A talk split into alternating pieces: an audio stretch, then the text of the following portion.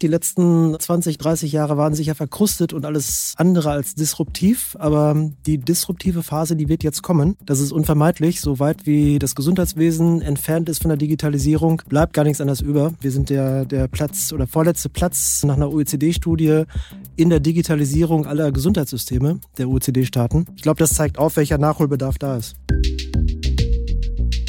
Hallo und herzlich willkommen zu einer neuen Ausgabe von Handelsblatt Disrupt, dem Podcast über neue Ideen, Disruption und die Macher der digitalen Welt.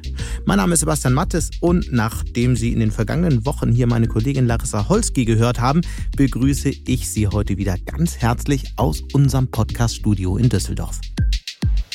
Heute wollen wir hier im Podcast über die Digitalisierung des Gesundheitswesens diskutieren und dabei uns speziell um die Digitalisierung von Krankenhäusern kümmern, wo, wie wir alle wissen, Ärztinnen und Ärzte immer noch mit Stift und Zettel unterwegs sind warum das so ist, welche Reformen nötig sind, um das zu ändern und wie die Krankenhäuser der Zukunft aussehen werden, das diskutiere ich heute mit Kai Hankeln. Er ist CEO einer der größten Klinikketten in Deutschland, der Asklepios Kliniken. Das sind rund 170 medizinische Einrichtungen, mehr als zwei Millionen behandelte Patienten pro Jahr und rund 67.000 Mitarbeiterinnen und Mitarbeiter. Kai Hankeln sagt, Asklepios sei ein führender digitaler Gesundheitskonzern. Ist das jetzt eigentlich ein reiner PR-Spruch, habe ich mich gefragt. Und wie digital sind seine Kliniken wirklich? Mit diesen Fragen habe ich ihn einfach mal zu mir ins Studio eingeladen.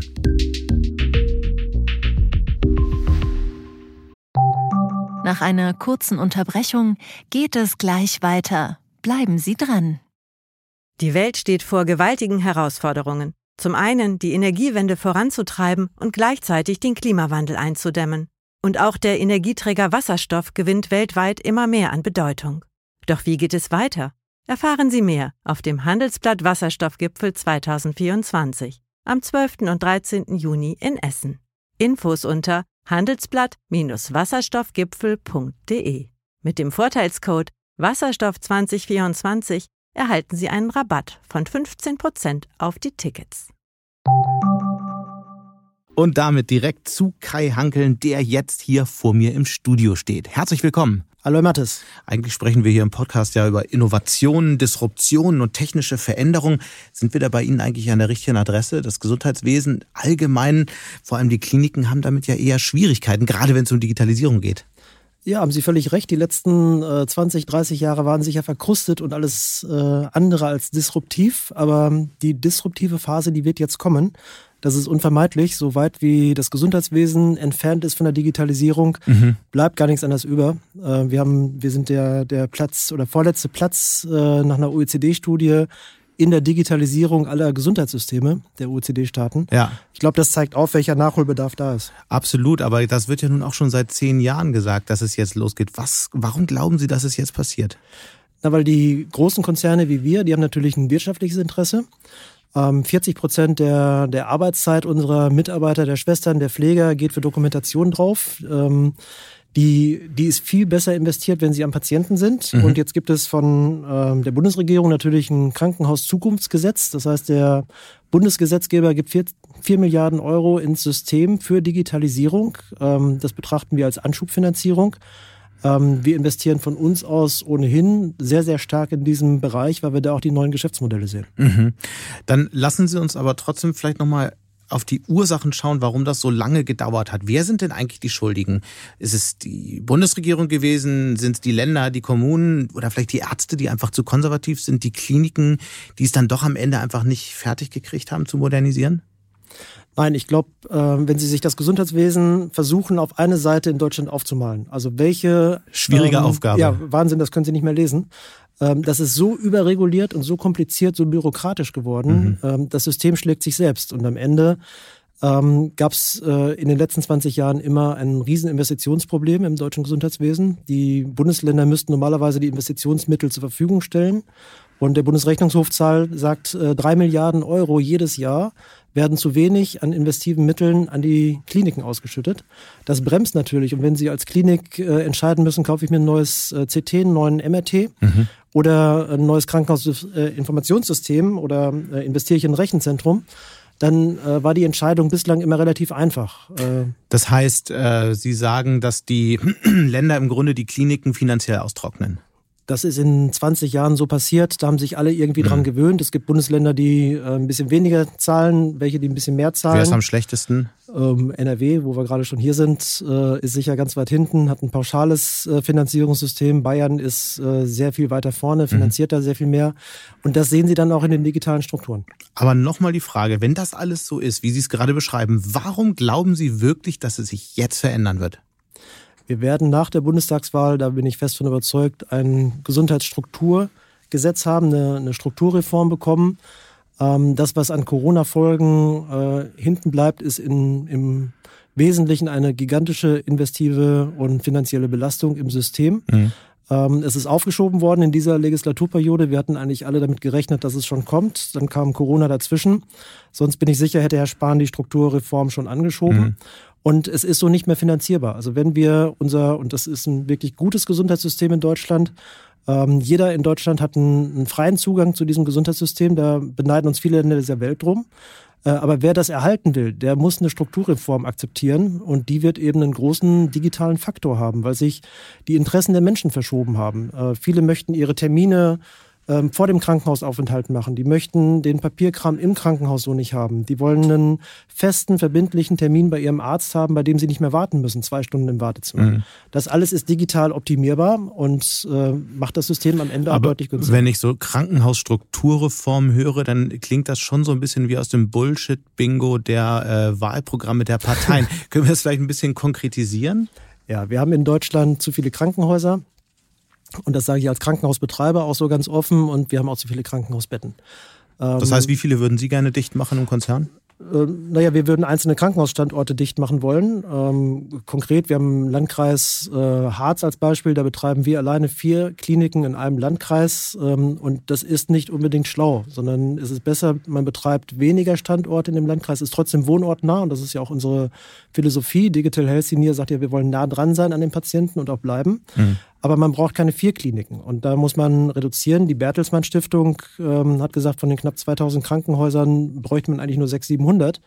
Äh, das ist sicher übertrieben. Ähm, ich gehe davon aus, dass wir mit 1200, 1300 Krankenhausstandorten in Deutschland eine sehr gute Versorgung in der Fläche hinbekommen. Und wenn wir es dann schaffen, eben mit digitalen äh, Möglichkeiten zu vernetzen zu den großen Kliniken, dass wir auch in der äh, letzten ländlichen Region eine Hochleistungsmedizin realisieren können mit einem guten, mit einer guten digitalen Anbindung an große Häuser, dann haben wir viel richtig gemacht. Mhm. Bevor wir jetzt äh, weiter über die Zukunft sprechen wollen, über ähm, Innovationen in dem gesamten äh, Gesundheitswesen, wollen wir nochmal auf die Gegenwart schauen. Corona, die vierte Welle ist im vollen Gange. Lassen Sie uns doch mal auf die aktuelle Situation blicken, vielleicht auch mit einem äh, Blick auf Ihre Häuser. Wie erleben Sie die vierte Welle und wie unterscheidet die sich vielleicht auch von den bisherigen Wellen? Ja, die vierte Welle kommt ja erst. Ähm, also wir merken sie noch nicht so wirklich. Wir haben jetzt in Hamburg und Schleswig-Holstein, wo die Schulferien als erstes geendet haben, da sehen wir jetzt, dass in Hamburg die Zahlen wieder ansteigen. Also ich kann Ihnen das sagen, wir haben aktuell ungefähr 60 Covid-Patienten in unseren Kliniken und wir hatten in der Spitze der letzten Welle 1000 pro Tag äh, in unseren Kliniken.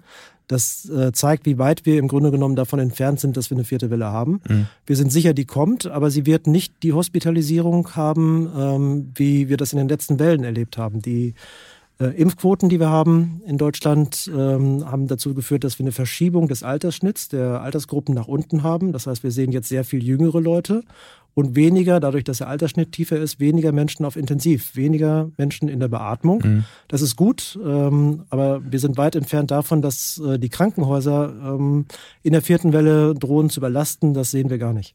Wie bewerten Sie vor dem Hintergrund die äh, Corona-Politik? Es ist ja dann doch immer noch ein sehr starkes Festhalten an diesen Inzidenzwerten zu sehen. Ja, das äh, kritisieren wir. Die Deutsche Krankenhausgesellschaft hat einen sehr guten Vorschlag gemacht, dass man eben neben den Inzidenzwerten, die natürlich äh, interessant sind und wichtig sind, um eine Tendenz in der Ausbreitung zu erkennen, aber dass man neben diesen Inzidenzwerten sich eben richtet nach den Werten der Hospitalisierung, das nach Altersgruppen und innerhalb der Hospitalisierung nochmal nach Intensiv- und Normalstation. Das ist ganz, ganz wichtig und daran müssen, und das beklage ich jetzt ein bisschen, auch die äh, politischen Maßnahmen festgemacht werden. Ähm, es bringt niemanden was jetzt nach Inzidenzwerten zu gucken ähm, und zu glauben, ähm, dann gibt es ab einer ähm, Inzidenzwert von 35 irgendwie oder ab 50 eine Überlastung der Krankenhäuser. Das ist nicht das, was für die Krankenhäuser entscheidend ist, sondern mhm. die Hospitalisierung. Und daran, glaube ich, müssen Maßnahmen festgemacht werden. Da drückt die Politik sich im Moment noch ein bisschen drum, aber das ist das, was wir im Winter brauchen werden. Wie erklären Sie sich das, dass es da keine Maßnahmen gibt? Naja, das ist ein bisschen unpopulär. Ich glaube, ähm, die Politik denkt eher, man hat sich jetzt dran gewöhnt, die Menschen haben sich dran gewöhnt, an den 35er-Wert, äh, der ja auch irgendwie so von der Seite reingekommen ist, oder an den 50er-Wert. Ähm, aber es ist nicht hilfreich für die Zukunft, äh, weil wir hatten von Anfang an in der Pandemie zwei, zwei Sorgen. Das eine ist, können die Gesundheitsämter die Nachverfolgung stemmen und können die Krankenhäuser die Intensivpatienten stemmen. Mhm. Ähm, so bei den Krankenhäusern, wir haben weder in der ersten, zweiten oder dritten Welle eine Überlastung der Intensivstationen erlebt. Äh, wir hatten einzelne Standorte, da haben wir ein großes Ausbruchsgeschehen gehabt, da haben wir gekämpft, da haben wir teilweise die Hilfe der Bundeswehr benötigt, auch bei unseren Asklepios-Kliniken. Aber wir hatten keine Überlastung generell oder ähm, flächenübergreifend. Ähm, mit der Impfquote, die wir jetzt haben, ist das völlig unwahrscheinlich, dass es dazu kommen wird. Und insofern brauchen wir einen anderen Wert, an dem wir auch Maßnahmen festmachen. Und wir können ja nicht für alle Zeit auf Inzidenzwerte gucken und äh, dann Lockdown geltend machen. Das wird die Wirtschaft nicht überleben und es ist völlig unnötig. Aber dann sagen Sie mal, wird ein Lockdown kommen oder nicht? Ich glaube nicht, dass noch ein Lockdown kommt. Ich glaube, wir werden uns ganz gezielt in Landkreisen, da wo wir ein Problem haben, oder in Städten, Gemeinden, da wo auch Krankenhäuser an Kapazitätsengpässe kommen. Das kann lokal immer passieren. Da werden wir äh, lokale Maßnahmen erleben, aber wir keinen flächendeckenden Lockdown mehr sehen. Mhm. Was bedeutet das eigentlich für Sie als Konzern, die Corona-Krise? Viele Kliniken haben ja stark gelitten. Es gab dann zwar ähm, Corona-Patienten, aber alle anderen durften nicht kommen. Teilweise wurden dann die äh, Betten kompensiert und so weiter. Aber wie stehen Sie wirtschaftlich da? Das letzte Jahr war ja nicht so toll. Wie wird dieses Jahr? Naja, wir hatten in 2020 wirtschaftlich ein hartes Jahr. Wir haben mit 70 Millionen Defizit äh, unten abgeschlossen. Das äh, ist kein Grund, sich zu beklagen, weil wir haben am Ende ähm, eine große staatliche Unterstützung bekommen, wie alle Krankenhäuser. Wir haben äh, die Freihaltepauschalen bekommen. Zwar dann in den Quartalen zwei und drei äh, sehr gut und im vierten Quartal nicht mehr. Das hat aber über das Jahr gereicht, äh, dass wir eben einen, einen angemessenen Abschluss noch hinbekommen mhm. haben, auch wenn da ein Defizit stand. Ähm, was uns viel mehr besorgt, ist das aktuelle Problem, dass wir eben seit dem Jahr 2020 immer noch nicht wieder auf der vollen Leistung der Patienten sind. Das heißt, viele Patienten kommen immer noch nicht in die Krankenhäuser, sorgen sich davor, dass man sie im Krankenhaus äh, infizieren kann. Und das ist eben völlig unnötig an der Stelle, weil mhm. wir haben äh, viele Krankenhäuser, die haben eine Impfquote bei den Mitarbeitern äh, bis zu 95 Prozent. Und Impfdurchbrüche erleben wir sehr selten. Aber ich glaube, dass es sicherlich einer der Punkte ist, aber ist nicht möglicherweise ein anderer Grund dafür, dass Menschen auch weniger Unsinn für unsinnige Behandlungen ins Krankenhaus kommen? Äh, nee, das glaube ich nicht. Also was wir festgestellt haben, war ja in der Anfang der Pandemie, dass gerade onkologische Patienten mit geschwächten Immunsystemen äh, sich nicht in die Krankenhäuser getraut haben. Das war sehr gefährlich. Mhm. Äh, und zwar, weil man die äh, Tumore eben nicht behandeln äh, hat. Was wir dann gesehen haben, hat, hat uns alle überrascht, dass eben nicht äh, der, der Leistungseinbruch ähm, bei den Hüft- oder Knieprothesen, da war damit zu rechnen, weil die Behandlung kann man schnell verschieben, sondern Leistungseinbruch kann Und über die Behandlung kann man zum Teil auch streiten, was da, Knie und so weiter angeht. Nein, das machen Krankenkassen gerne. Äh, ich würde jeden unserer Ärzte in Schutz nehmen, der sagt, äh, ich stelle die Indikation. Und wir haben heutzutage, Sie verdienen ja auch das Geld.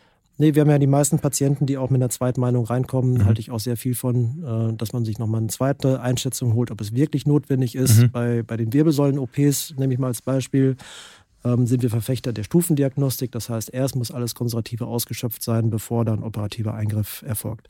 Insofern lasse ich den, äh, den Einwand immer nicht gelten. Ähm, was uns sehr überrascht hat, war, dass äh, eben die Kranken oder die, die Fälle bei ähm, Herzinfarkten, bei Schlaganfällen ebenso deutlich runtergegangen sind. Okay, wie erklären Sie sich das? Ähm, naja, es gab mit Lockdown weniger Stress offensichtlich. Ähm, und es gab äh, natürlich weniger Überweisungen, dadurch, dass auch weniger äh, Patienten bei ihren Fachärzten waren. Ähm, das war ein Effekt, mit dem, glaube ich, äh, die wenigsten Krankenhausbetreiber so gerechnet haben, hat uns aber im Schnitt äh, etwa 20 Prozent der Leistung gekostet. Mhm. Wie schauen Sie es in die nächsten Jahre? Wann wird das Patienten, werden die Patienten zurückkommen? Wird das auf einem niedrigen Niveau bleiben? Wie, wie planen Sie? Nein, wir haben gesehen, dass wir jetzt in diesem Jahr eben sukzessive einen deutlichen Leistungsanstieg haben. Wir sind jetzt wieder bei 80 Prozent der Normalleistung. Also normal meint immer ähm, Vergleichsjahr 2019, vor Corona, vor mhm. Corona genau. Ähm, wir sehen, dass wir in den elektiven Bereichen auch wieder deutlich zulegen. Das heißt, auch in den von Ihnen beschriebenen orthopädischen Fachkliniken äh, kommen die Patienten zurück. Ähm, ich glaube aber nicht, dass wir jetzt eine riesen Nachholwelle haben. Da haben ja auch viele äh, von geträumt, dass nach Corona dann alle aufgeschobenen äh, Operationen auf einen Schlag kommen. Mhm. Äh, glaube ich, das äh, wird so nicht der Fall sein, aber wir laufen wieder voll, auch in den psychiatrischen Einrichtungen. Wir haben neue Krankheitsbilder, die dazukommen. Long-Covid mal als Beispiel. Ähm, ist ein großes Thema. In unseren Reha-Kliniken haben wir flächendeckend überall Angebote aufgenommen. Aber der Weg für die Patienten, gerade an der Stelle über die Kostenträger, über die Kostenzusage, der ist doch noch etwas lang. Mhm. Sie haben ja das Thema ähm, Profit schon gerade angesprochen. Äh, es gibt durchaus ja auch Proteste, Proteste auch gegen Ihr Unternehmen. Ich habe gelesen von einer kleinen Demonstration von Attac, die sich vor einem Ihrer Häuser versammelt hat und gegen äh, Ihren Konzern, gegen ähm, Fallpauschalen und so weiter ähm, protestiert hat passen Profit und Krankenhaus eigentlich wirklich zusammen? Wir hatten es gerade angesprochen. Immer wieder gibt es ja tatsächlich die Bereiche, dass ähm, äh, Fälle, wo operiert wurde, wenn eigentlich nicht operiert werden müsste. Ähm, auch bei der Beatmung ähm, lässt sich durchaus sehr viel Geld verdienen. Also wie lässt sich äh, dauerhaft verhindern, dass unsinnige Behandlungen stattfinden? Na, die Frage, ob äh, eine Indikation unsinnig gestellt wird oder nicht, würde ich mal völlig abkoppeln von der Frage, äh, wer ist der Krankenhausträger? Ähm, und da sage ich Ihnen ganz klar, dass äh, eben Profit und Qualität zusammenpassen und damit passen auch Profit und Krankenhaus zusammen. Ähm, das, was wir machen, ist ja eben sehr investitionsstark zu sein. Wir haben letztes Jahr 280 Millionen Euro an Eigenmitteln. Das sind 74 Prozent aller unserer Investitionen ähm, an Eigenmitteln investi investiert in die Krankenhäuser. Mhm. Ähm, das sind Mittel, die sie als öffentlicher Träger so nicht haben. Da haben sie am Ende des, äh, des Jahres dann eine Subvention, die sie vielleicht kriegen von ihrer Kommune oder auch nicht kriegen. Das heißt, wir investieren in diese Strukturen und dann nehme ich mal die Digitalisierung. Ähm, wir sind der Vorreiter in der ähm, Investition in digitale ähm, Instrumente und die entlasten unser Personal.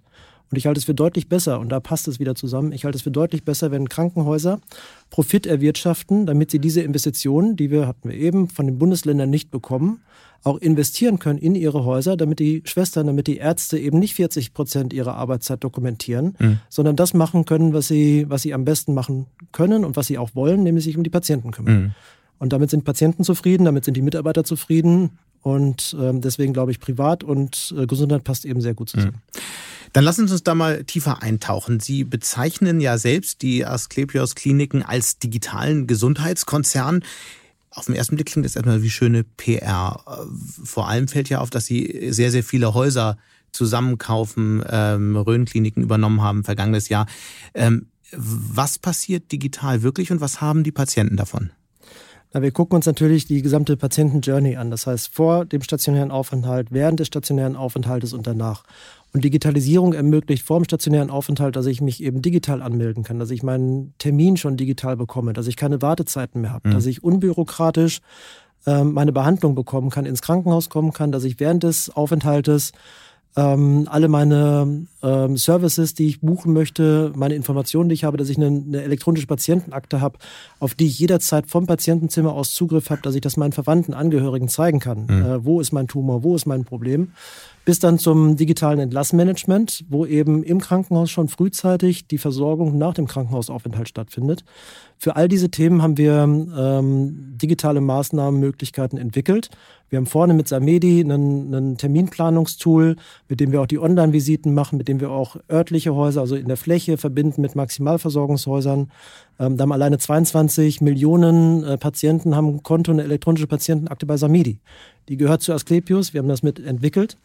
Ähm, wir haben digitales Entlassmanagement mit CareBridge, äh, bei dem eben die Nachversorger, Pflegeheime, Heil- und Hilfsmittelerbringer, Reha-Kliniken angebunden sind, sodass man keine Wartezeiten hat, dass man seinen Termin möglichst kurz direkt nach, der, nach dem Akutaufenthalt bekommt. Und wir haben während ähm, der stationären Phase nicht nur diese Mehrleistung für die Patienten, dass sie eben äh, alles auch digital zur Verfügung haben, sondern wir haben den großen Vorteil, dass wir durch äh, unsere eigenen Krankenhausinformationssysteme, wir sind an Meyerhofer beteiligt, wir haben für mit Aqua Orbis ähm, einen Partner, oder Dedalus ist das heute, einen Partner, mit dem wir ein äh, tolles äh, Krankenhausinformationssystem entwickelt mhm. haben, was eben weniger Bürokratie hat, sodass die Mitarbeiter mehr Zeit haben, ähm, dass wir eben mehr Zeit für den Patienten am Ende haben und da ist der, da ist der Mehrwert. Am Ende spart es uns Geld. Das ist gar keine Frage. Wir können ähm, investieren, also in den nicht patientennahen Bereichen. Äh, mal als Beispiel, wir haben ein vollautomatisiertes Zentrallager. Wenn bei Asklepios etwas bestellt wird, dann geht das alles elektronisch mit dem E-Shop. Es wird automatisch die Nachbestellung ausgelöst. Wir haben ein riesen äh, vollautomatisiertes Zentrallager, 30.000 Palettenstellplätze. Also wir können mhm. ähm, locker ein Jahr lang, äh, so wie es ja auch einige in der Corona-Krise gefordert haben, unsere Häuser versorgen. Ähm, und all das automatisch und das schafft Synergiepotenziale und das heißt am Ende nichts anderes, als der Konzern hat Geld für neue Investitionen. Mhm. Bei vielen Sachen fragt man sich, warum wird das eigentlich nicht schon längst gemacht im deutschen Krankenhauswesen? Was gibt es denn noch so für Punkte äh, auf die nächsten Jahre gesehen? An was arbeiten Sie jetzt gerade? In welche Richtung werden Sie investieren? Na, wir arbeiten im Moment an unserer Online-Plattform. Das heißt, das ist nicht nur das, was man sieht als, als Online-Präsenz, das mhm. heißt eine neue Website, das Einfallstor, sondern dahinter steht eine, eine Plattform. Und diese Plattform, die muss das äh, Datenschutzproblem in Deutschland in den Griff kriegen, weil auf der einen Seite haben wir sensible Patientendaten, die müssen geschützt werden, die müssen auf unseren Servern, wir haben ein Rechenzentrum für ganz Deutschland, anders als eben viele andere Krankenhausbetreiber. Ähm, das ist dann leichter zu schützen. Da müssen Patientendaten ähm, allen Anforderungen gerecht werden. Äh, es kann nicht sein, dass eine Entlassmanagement-Plattform, wie ich sie eben beschildert habe, dann über Amazon äh, Webservice läuft zum Beispiel. Äh, und am Ende kriegen sie dann, wenn sie beim Urologen waren, irgendwelche Werbung für, für Windeln. Das äh, muss man vermeiden, da ist Datenschutz wichtig. Auf der anderen Seite müssen wir aber diese äh, Welten online, also Web und ähm, geschützte Datenwelt zusammenbringen, weil das ist natürlich das Einfallstor. Und wir wollen schon den Mehrwert generieren für die Patienten. Das heißt, aus Patientendaten auch möglichst Schlüsse ableiten, wie ein Behandlungsprozess besser verfolgt mhm. werden kann für die Zukunft. Zum Beispiel, wie kann das funktionieren?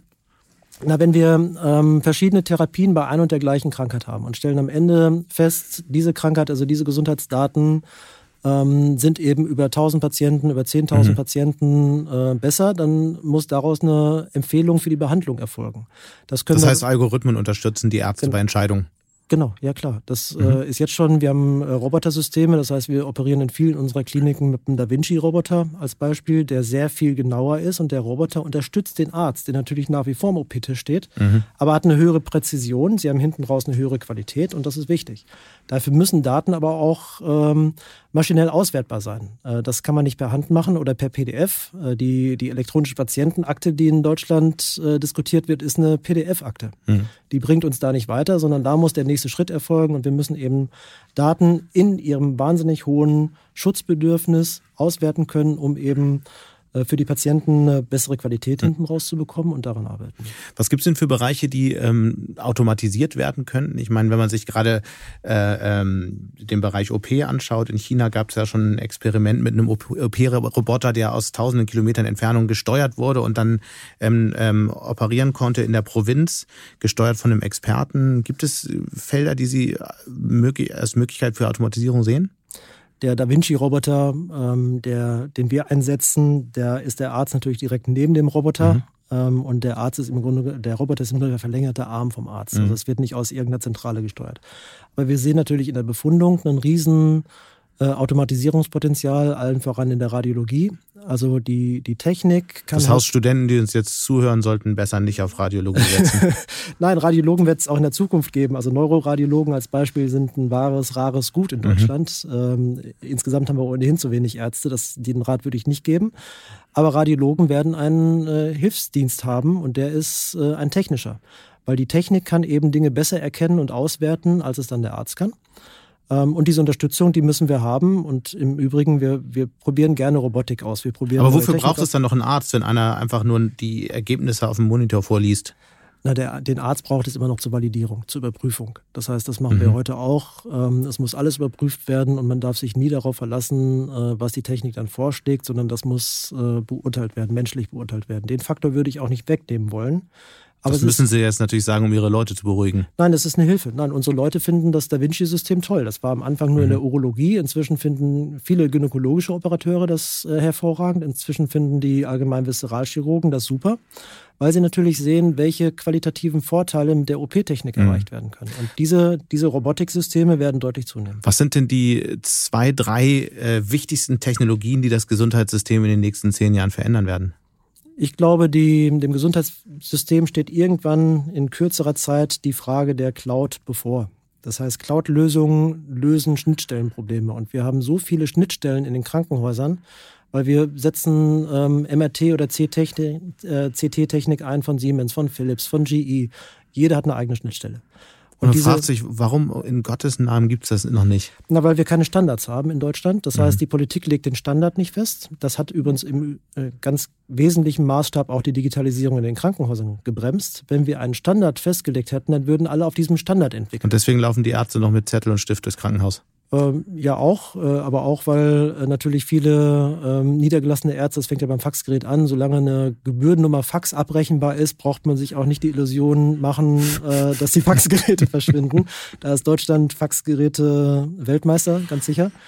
Ähm, solange ist das so, äh, sicher. Aber äh, ich glaube, Cloud löst Schnittstellenprobleme und das ist der Vorteil an der Cloud, dass diese Cloud-Lösungen ähm, okay, verstanden, Cloud hohes, mhm. hohes Sicherheitsbedürfnis haben. Man fragt sich halt, man fragt sich halt, wie soll in Deutschland eine Cloud entstehen, wenn wir es nicht mal hinkriegen, äh, ein System ähm, sicher zu machen, mit dem die äh, Apotheken Impfzertifikate validieren sollen.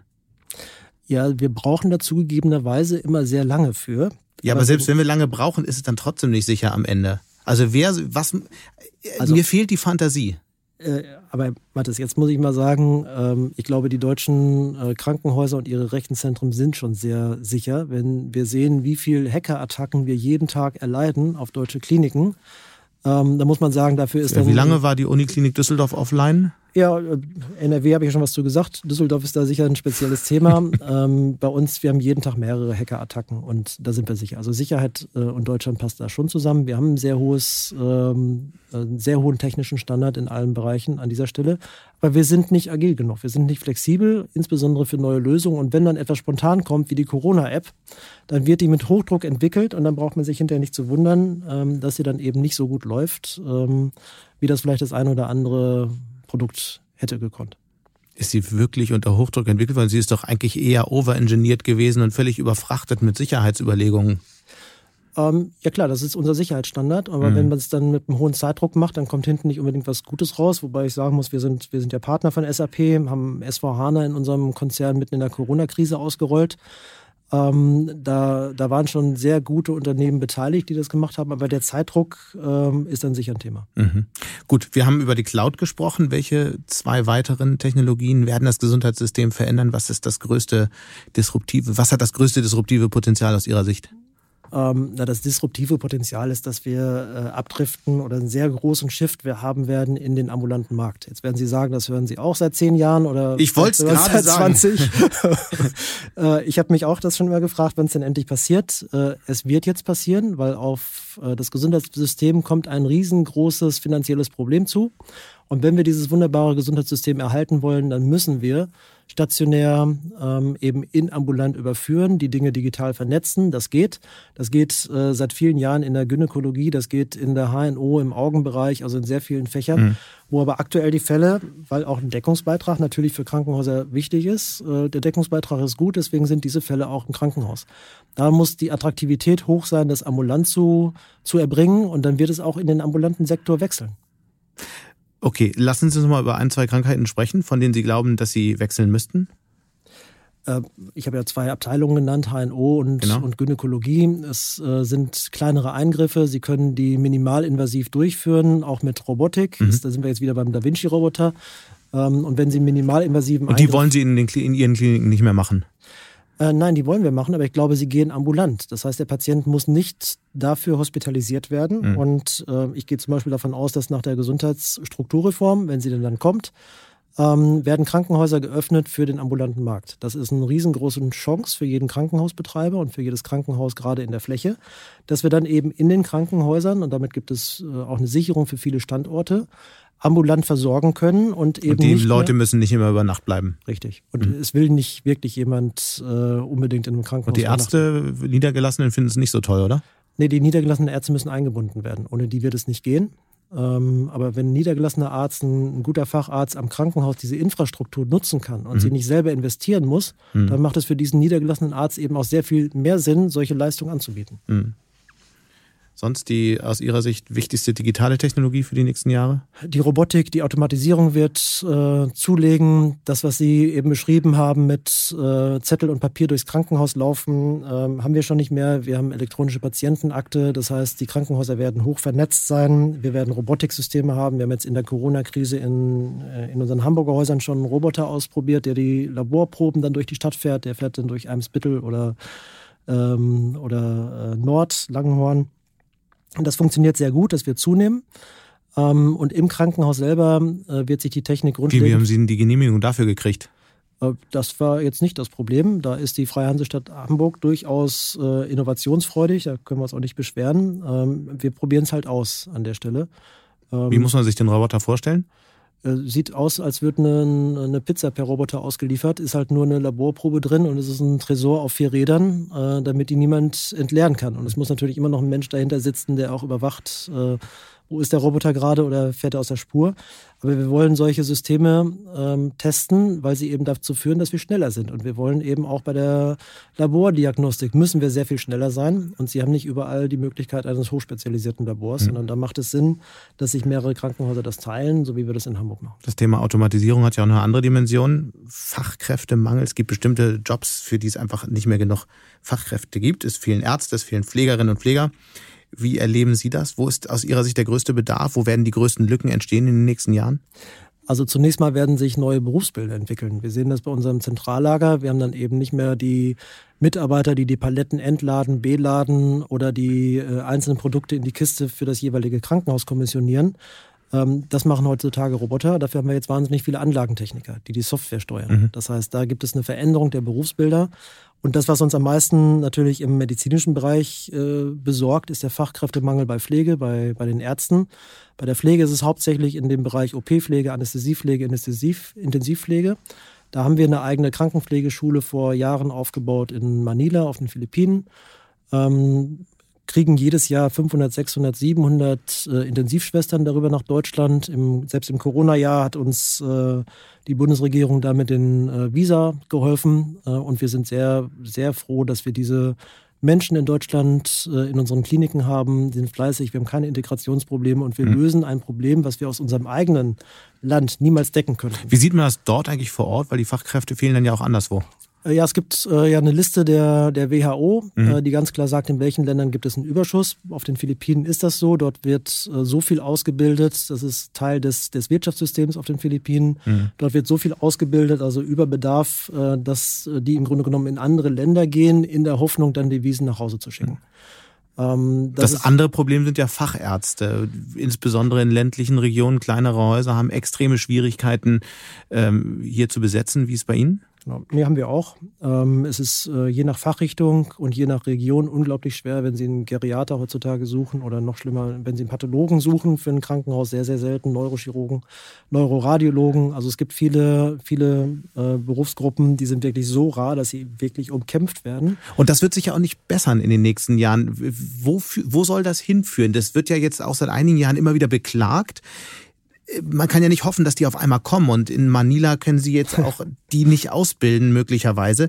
Also muss man da nicht komplett neu denken. Vielleicht dann doch äh, bestimmte Fachärzte nur noch in, in großen Zentren ähm, äh, zu beschäftigen, die dann vielleicht über Telemedizin in kleineren Häusern beraten oder wie auch immer. Also muss man nicht ähm, völlig neu denken, um dieses Problem zu lösen, weil sonst wird die Lücke immer größer und es ist trotzdem nicht alles beim Alten. Ja, sind zwei Punkte. Ich glaube, wir, wir müssen es neu denken und wir brauchen eine Konzentration der Krankenhäuser, da bin ich bei Ihnen. Ähm, das fordern wir ja auch schon seit, seit vielen Jahren, ähm, dass eben die Experten in größeren Häusern sitzen und die lokalen Häusern telemedizinisch vernetzen. Das ist die mustergültige Lösung, die gilt es zu verfolgen.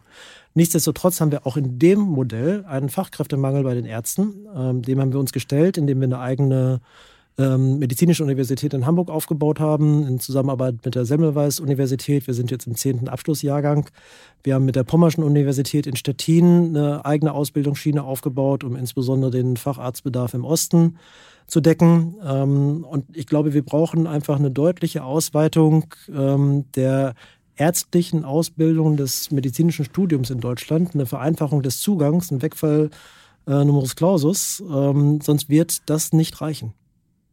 Das heißt, es gibt einfach zu wenig Medizinstudenten. Auf jeden Fall. Ist es nicht eher so, dass der Beruf nicht attraktiv genug ist, weil viele Medizinstudentinnen vor allem von der Uni kommen und dann sehr schnell doch was anderes machen? Nein, ich glaube, der Beruf ist sehr attraktiv, aber wir als Krankenhausträger müssen auch äh, unsere Hausaufgaben machen und gerade für die vielen weiblichen Ärzte, die in den Abschlussjahrgang sind oder Jahrgängen sind, für den späteren Lebensverlauf die geeigneten Arbeitszeitmodelle finden. Mhm. Äh, es muss möglich sein, dass man äh, Familie, Beruf auch als äh, Fachärztin unter einen Hut bringt. Auch als Facharzt übrigens. Ja, äh, da, da, da ist das schon, glaube ich, sehr gut. Äh, wir, wir erleben nur eine Veränderung auch in den Bedürfnissen der, der Ärzte. Wir haben Was viele, heißt das? Wir haben viele junge Ärzte, die eben sagen, wir wollen gar nicht mehr 100 Prozent arbeiten, mhm. sondern wir wollen auch Teilzeitarbeit haben. Ähm, genauso wie das eben dann im späteren Lebensverlauf der Fall ist. Und da müssen schlaue Modelle für gefunden werden. Da hilft übrigens auch Telemedizin ähm, und telemedizinische Angebote. Aber das klingt jetzt alles so ganz toll, was Sie erzählen. In Wirklichkeit ist ja die Realität in Kliniken doch anders. Da sind die dann, die Notaufnahmen sind unterbesetzt, die Leute müssen ohne Ende Überstunden machen, sie müssen füreinander einspringen, weil es einfach nicht genug Leute gibt. Man kann dann auch nicht um 18 Uhr nach Hause gehen, wenn die Schicht endet. Wie wollen Sie das Problem lösen? Der Job ist ja auch deshalb so, so, so wenig attraktiv, weil es unglaublich hart ist. Äh, es löst sich nur durch Menge. Das heißt, wir bilden selber aus. Ähm, wir haben neben den beiden Modellen, die ich gesagt habe, ja jetzt auch die Uniklinik äh, Marburg-Gießen bei uns, einer der größten Ausbilder in Deutschland. Und wir hoffen natürlich, dass wir gerade daraus, aus dem Medizinernachwuchs auch viel in unseren Häusern die, die Personalnot mildern können, die alle Krankenhäuser in Deutschland mhm. haben. Es geht nur um Aus, über Ausbildung und Nachschub an der Stelle. Nach einer kurzen Unterbrechung geht es gleich weiter. Bleiben Sie dran. Die deutsche Wirtschaft steht vor neuen Herausforderungen. Und Sie möchten aktiv die Zukunft mitgestalten? Dann sind Sie beim Handelsblatt CFO Summit 2024 genau richtig. Erleben Sie hochkarätige Speaker und CFOs renommierter Unternehmen wie Amazon, Google oder SAP. Seien Sie Teil dieses exklusiven Gipfeltreffens am 11. und 12. Juni in Düsseldorf. Mit dem Code Podcast sparen Sie bei der Anmeldung 15%. Alle weiteren Infos unter handelsblatt-cfo-summit.de. Wir haben über äh, Personalmangel gesprochen, wir haben über Investitionen gesprochen, wir haben darüber gesprochen, dass die Länder die Kliniken finanziell austrocknen, äh, wie Sie mir bestätigt haben. Da bleibt die Frage, haben kleine Häuser außerhalb von so großen Konzernen in Zukunft überhaupt eine Chance? Äh, ja, haben sie.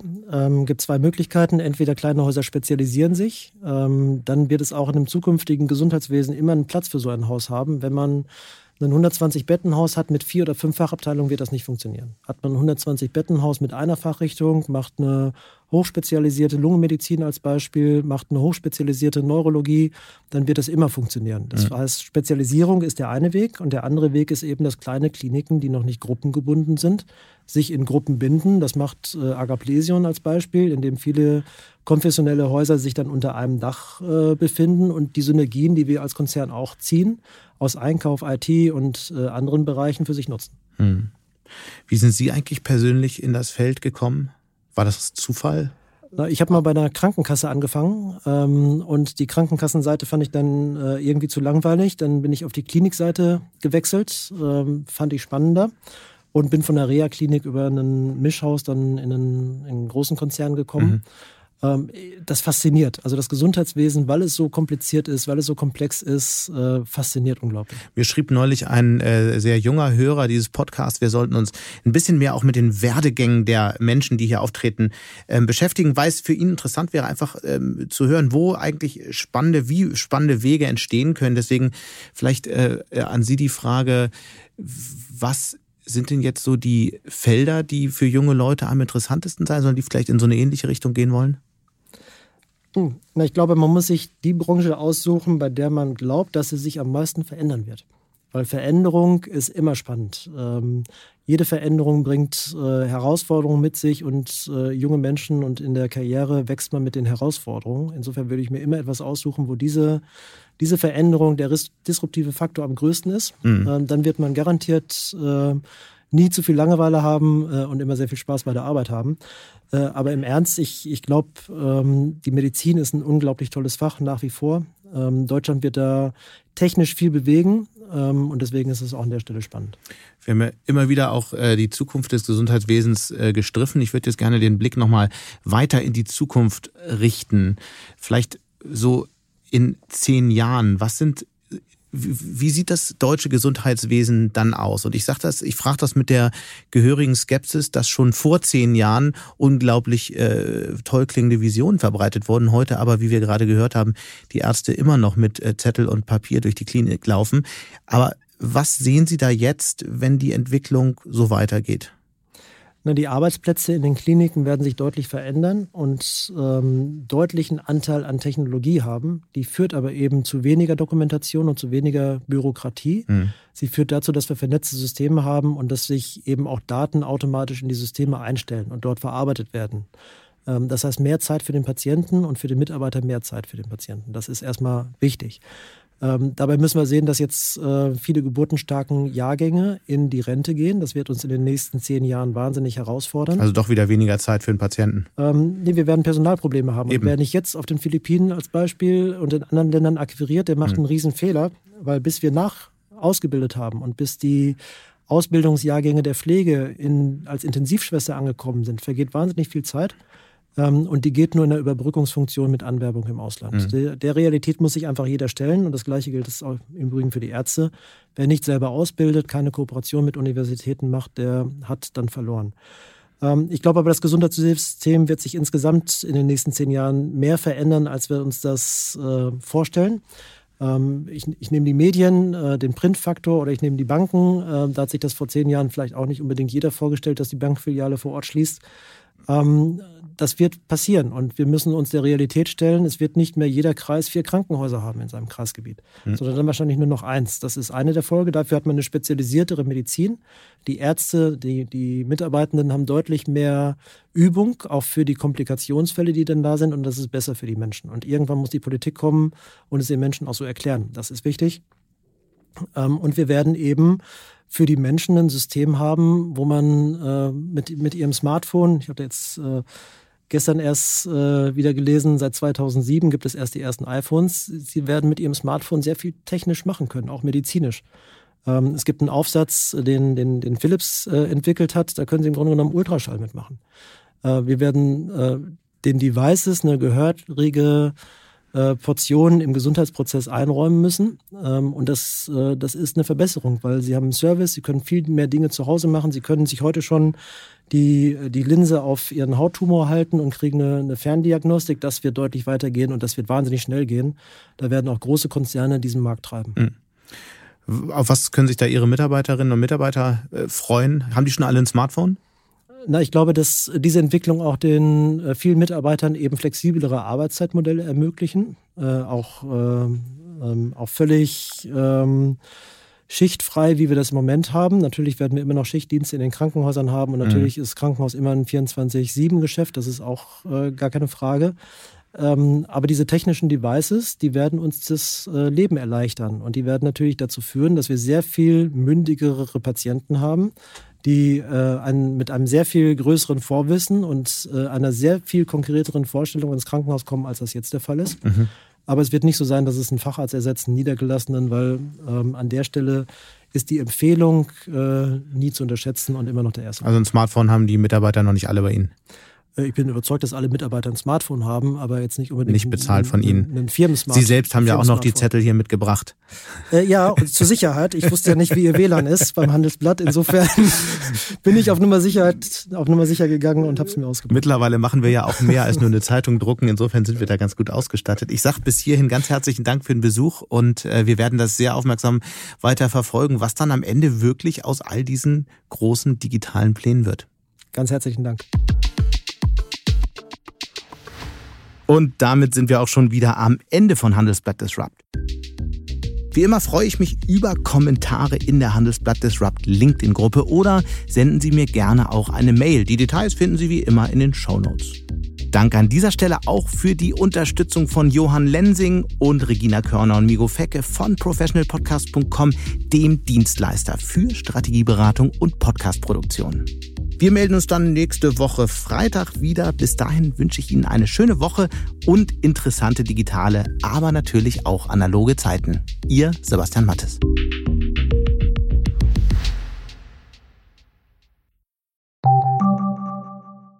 Die Welt steht vor gewaltigen Herausforderungen. Zum einen die Energiewende voranzutreiben und gleichzeitig den Klimawandel einzudämmen. Und auch der Energieträger Wasserstoff gewinnt weltweit immer mehr an Bedeutung. Doch wie geht es weiter? Erfahren Sie mehr auf dem Handelsblatt Wasserstoffgipfel 2024 am 12. und 13. Juni in Essen. Infos unter handelsblatt-wasserstoffgipfel.de.